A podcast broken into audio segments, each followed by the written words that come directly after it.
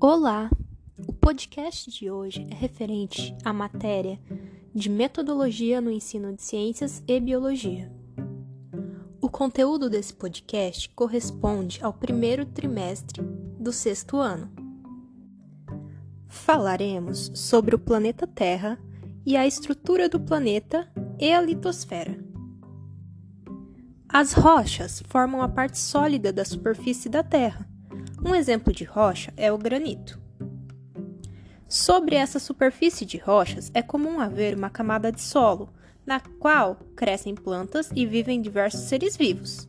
Além disso, toda a água dos oceanos, que representam a maior parte da superfície da Terra, também está sobre essa parte sólida.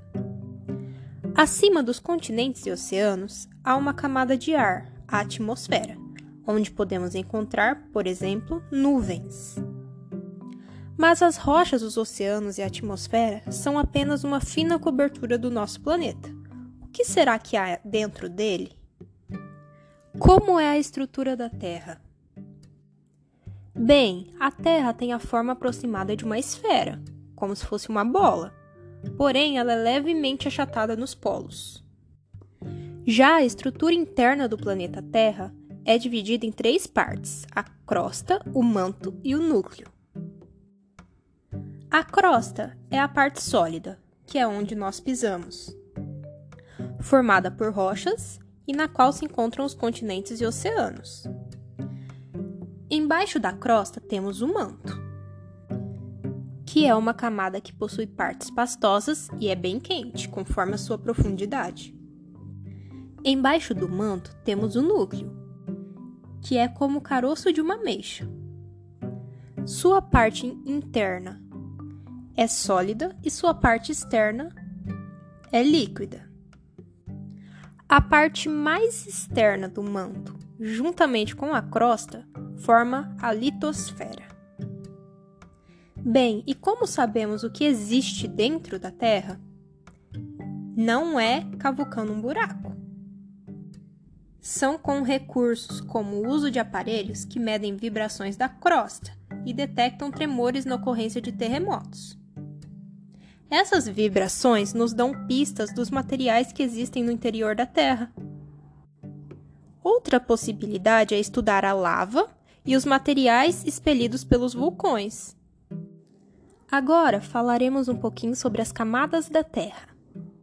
Como eu já disse, a crosta e o manto externo formam a litosfera, que é a parte sólida do planeta.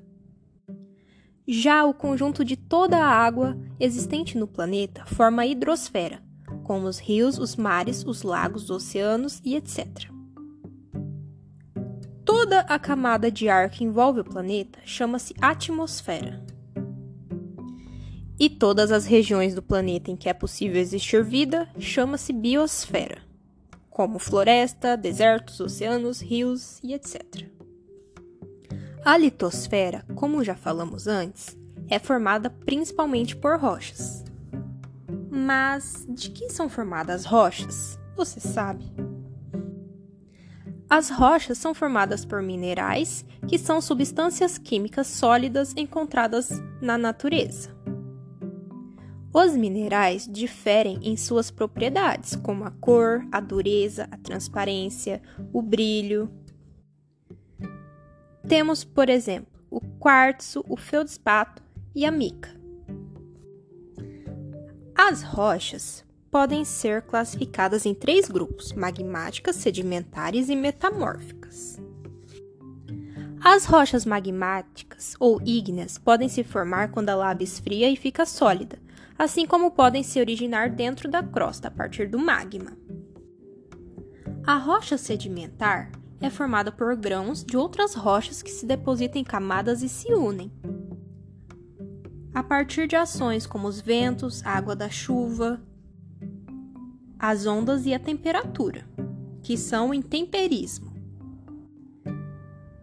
E temos as rochas metamórficas, que se originam de uma transformação de rochas magmáticas e sedimentares.